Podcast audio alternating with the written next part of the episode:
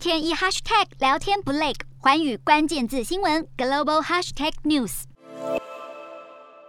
乌克兰总统泽伦斯基表示，俄罗斯拒绝了在二十四号东正教复活节期间停火的协议。不过，俄罗斯政府声称，俄方在二十号已经向基辅当局提交停战条件草稿，当中清楚列举了停战与和谈的诉求。俄方还强调，现在球在乌克兰手上，俄国正在等待回应，指责乌国没有想尽快完成谈判的意愿。对此，泽伦斯基回应，这份停战文件的内容，他本人目前没看到，也没有听说过。泽伦斯基近日也在世界银行和国际货币基金组织发表演说，他指责俄罗斯封锁乌国黑海沿岸港口，让乌克兰无法出口小麦等粮食，已经威胁到。到了全球粮食供应。不过整场演说下来，泽伦斯基的最大诉求是这句话。泽伦斯基表示，每个月七十亿美元才能弥补乌克兰的经济损失。尤其俄军的攻击目标大多是乌国的经济基础建设，像是火车站、食品仓库和炼油厂等，都需要资金来维持运作。